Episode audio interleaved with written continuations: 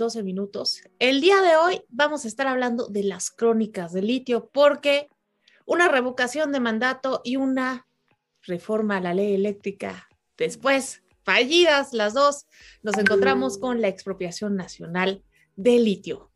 Yo soy Estefany Naro, hoy es martes 19 de abril, son las 9 de la noche y les doy la bienvenida al mundo en 12 minutos en donde me acompañan como cada semana Carlos Sandoval y Jaime Gutiérrez, alias el dúo dinámico. Hola, Stephanie, qué gusto saludarte. Te extrañamos mucho después de, obviamente, de estas, estas cortas vacaciones, pero bueno, me da mucho gusto saludarte a ti, a Jaime, y súper tema el que traemos hoy, la muy interesante. Muchas gracias, saludos a todas nuestras amigas y amigos. Querida Stephanie, querido Carlos, qué gusto saludarlos hoy martes. Aquí estamos, saludos desde Acapulco, aquí seguimos y transmitiendo desde aquí en vivo y en directo. Perfecto. Pues bueno, vamos a platicar a nuestro público un poco de los antecedentes, de quién nos tiene aquí, porque resulta que el día de ayer, con, con 275 votos a favor, 27 en contra y 187 abstenciones, se aprobó la modificación a la ley minera, con lo cual el litio pasa a ser patrimonio de la nación para explotación, exploración y aprovechamiento.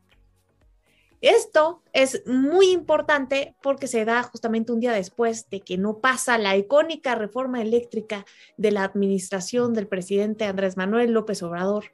Con esto nos damos cuenta que no les gusta perder, que quiere seguir siendo popular, quiere seguir vendiendo esa idea de éxito, pero a pesar de que el litio sí es importante, es un recurso que va a ser muy estratégico porque las baterías de los coches eléctricos se fabrican con el litio y aquí cruzando la frontera tenemos a Tesla.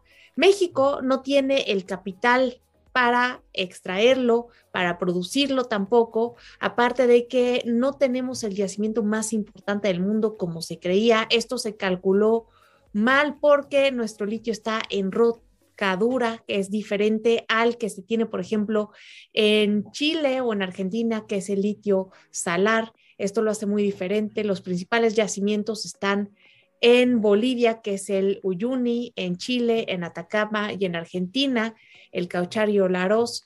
Y con esto, este recurso se vuelve muchísimo más estratégico para el futuro porque de él va a depender la movilidad. Pero eso no quiere decir que México tenga la capacidad para desarrollarlo. Y esto lo que ha causado contradicciones en las últimas horas, Carlos, porque parece ser que aunque le eche todas las ganas, la administración del presidente López Obrador no va a poder ver algo consolidado con el litio en este país. Así es, Estefany. Fíjate que muy interesante lo que mencionas. Eh, obviamente, el tema del litio para todas nuestras amigas y amigos es un tema muy importante, sobre todo por el tema de las baterías, como bien tú, tú señalas, para el tema eh, obviamente de los, de los celulares, el tema de los autos, pero también obviamente el almacenamiento de la energía a veces generada por energía solar eólica, que eso permite que en las noches puedas tener ese, ese, ese flujo de energía, ¿no? Mencionas un tema importantísima, eh, eh, muy importante, perdón, el tema de dónde están los yacimientos. Y obviamente, como tú dices, los, los principales productores actualmente es Australia con el 55%, Chile, Estados Unidos, China, Argentina y Brasil y obviamente los yacimientos que tú mencionas eh, más importantes o las reservas mundiales eh, generales eh, en el mundo es Bolivia, Argentina, Chile, Estados Unidos Australia. O sea, México no es de los jugadores más importantes. Sin embargo, y mi reflexión va en este sentido, yo creo que este es un tema político, este, Stephanie, Jaime, porque definitivamente este tema de, de litio ya estaba metido en la ley ya era una reserva del país, pero ahora como que quiso sacarnos un tema el presidente, ya es que es muy hábil el tema de comunicación, diciendo que se expropió lo del litio. Entonces, ahí yo creo que no tiene ninguna cabida, se me hace que es una, pues una un tema político totalmente que no tiene sentido, mi punto de vista. Aparte de todo, hay que notar la fecha, la explosión petrolera de Lázaro Cárdenas fue el 18 de marzo, esto ocurre el 18 de abril, y más allá de ahí, hay que ver lo que está ocurriendo en términos geopolíticos, Jaime, porque eh, el triángulo de litio, el triángulo que se forma entre Bolivia, Argentina y Chile, es donde se encuentran las mayores reservas del mundo. Estos son gobiernos afines. Recordemos que cuando el presidente de Chile, Boric, gana, México celebra este triunfo como si fuera suyo. Ahí lo vimos en el Twitter del canciller Marcelo Ebrard, del presidente López Obrador. Actualmente ellos tienen modelos mixtos para la, eh, para la explotación de litio. Bolivia lo intentó hacer solo, no pudo. Ahorita tuvo que abrir la puerta a empresas chinas, australianas, rusas, y también Chile tiene un sistema mixto. Boric quería nacionalizarlo y también crear una empresa nacional, pero hasta el momento esto no ha funcionado. Sí se necesita capital extranjero y creo que como va a ser tan estratégico este recurso en los años por venir, tal vez se quiera conformar una especie de eje para poder presionar y así de alguna manera modificar o sostener los status quo a conveniencia. Fíjate que sí, eh, lamentablemente coincido con ustedes que este tema fue completamente político, es una sobrereacción y me llaman la atención dos cosas. La primera, el presidente ya había dicho que el litio no necesitaba nacionalizarlo, lo dijo hace tres años, dos años y medio, que porque ya estaba eh, en la constitución marcado. Y hoy, este, justamente el domingo en la noche, como reacción al ver que no va a pasar la reforma eléctrica, mandan esta reforma a la ley minera.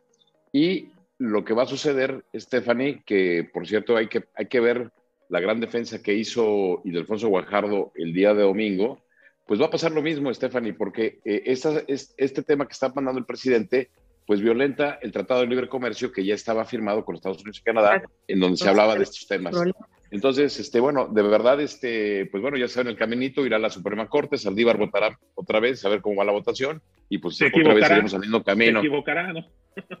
Mira, y justamente creo que hay que poner las, las cartas sobre la mesa, porque está pasando de alguna manera lo que pasó con la rifa del avión. Los minerales de este país ya eran pues propiedad de la nación.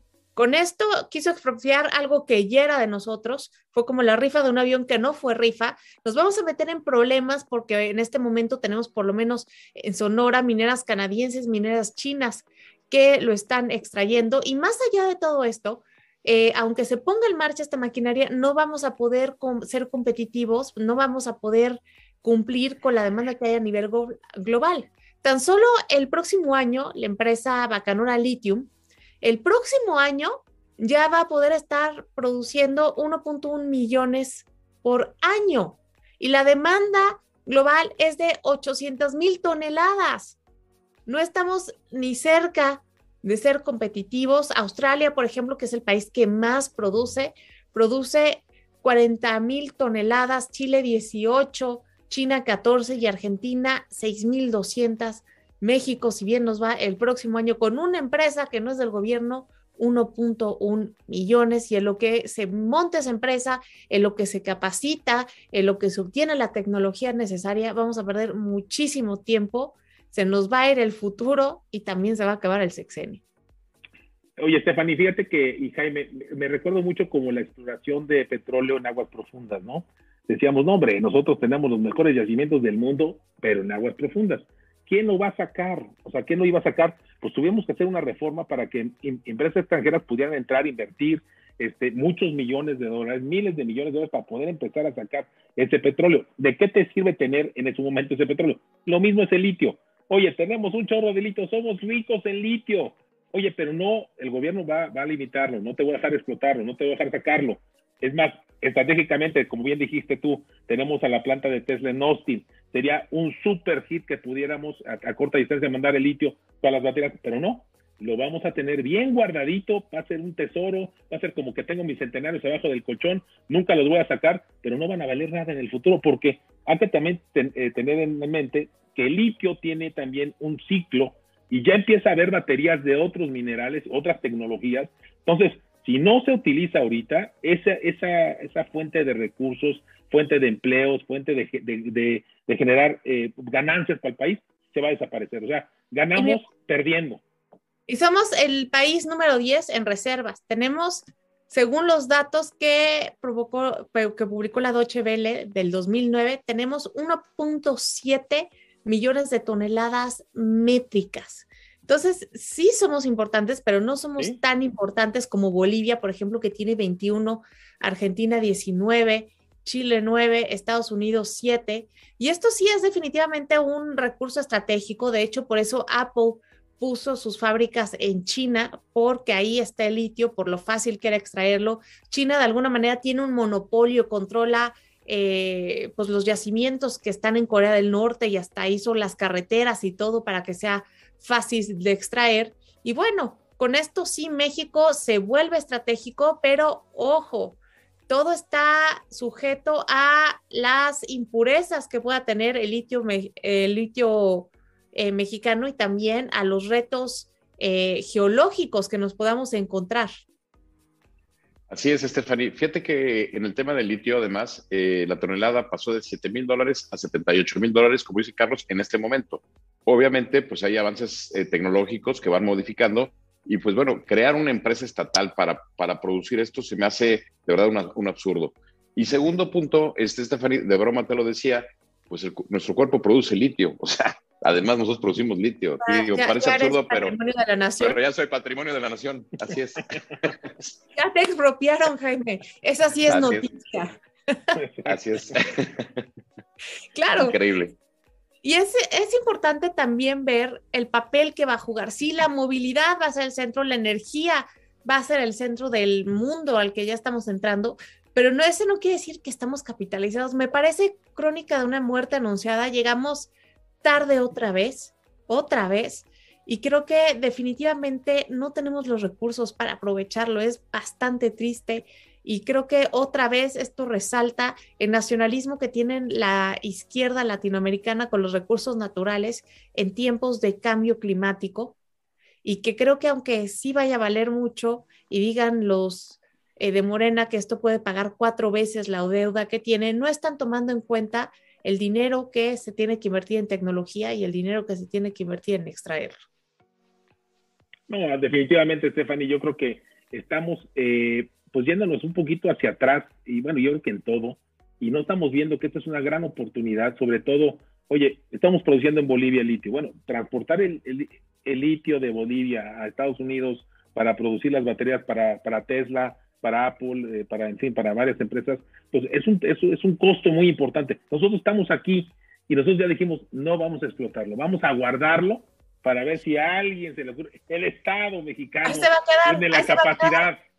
Temes litio, temes litio, Claro. Tienes razón, se va a quedar ahí bien guardadito, esperando lo que va a pasar. Y parece que no aprendimos de lo que pasó en Bolivia, ese modelo para nacionalizarlo y al final Bolivia no lo pudo explotar y tuvo que pedir ayuda y ahorita está en un modelo mixto que creo que es lo que se debería de hacer. Eso sí podría funcionar. Pero bueno, pues se nos acabó el tiempo.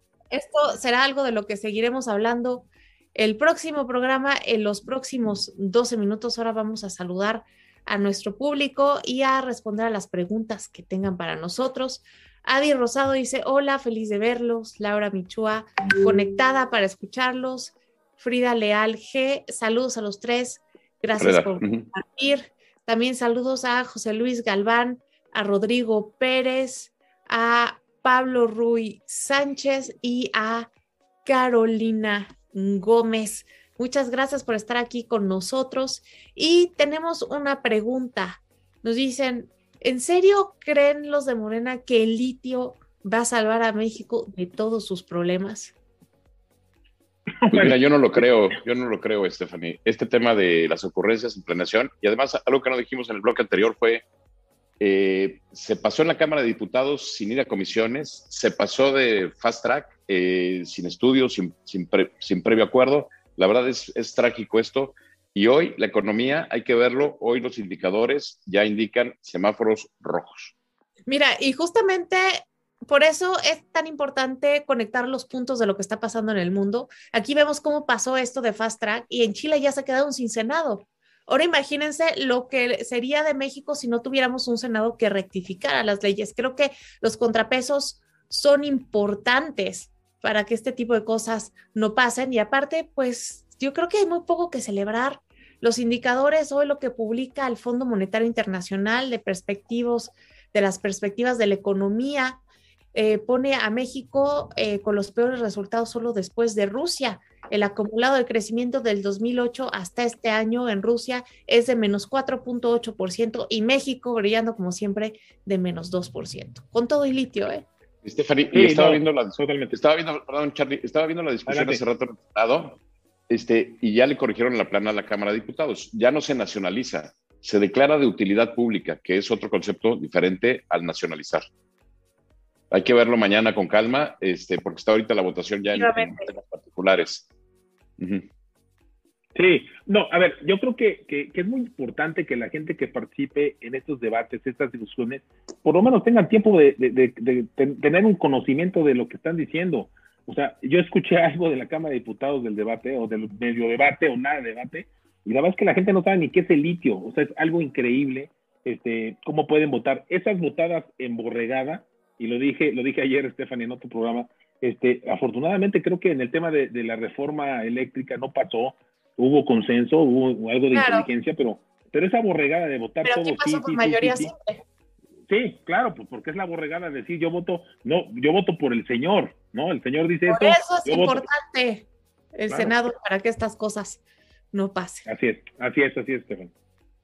Así es. Bueno, ameritaría, Stephanie, que nos explicaras después todo este tema de Chile. ¿eh? Ameritaría un programa posterior porque está muy interesante eh, lo que está sucediendo y preocupante, ¿no?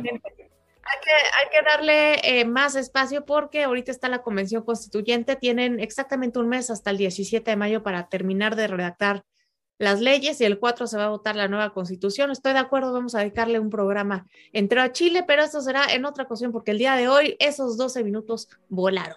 Muchas gracias por habernos acompañado a dar la vuelta al mundo en 12 minutos con las crónicas de litio. Yo, como siempre, les agradezco su presencia. Carlos, Jaime, muchísimas gracias por habernos acompañado el día de hoy. No, hombre, padrísimo, este, Stephanie, un gustazo como siempre estar contigo todos los martes a las nueve de la noche. Muchas gracias, Jaime, y obviamente a todas nuestras amigas y amigos. Y la verdad que uno se refresca y se informa contigo, Stephanie. Temas interesantísimos. Muchas gracias. Ahora, ahí estamos, exactamente en grupo. Querida Stephanie, querido Carlos, qué gusto estar con ustedes, con la gente que nos vio. Y bueno, a ver, luego, Carlos, nos pasas ahí el chisme de la gran comida que tuviste con Alberto Peláez, ¿eh? No, no, no, espérate.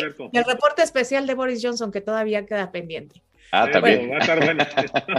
Yo soy Stephanie Naro, me despido de ustedes y les deseo que tengan una excelente noche.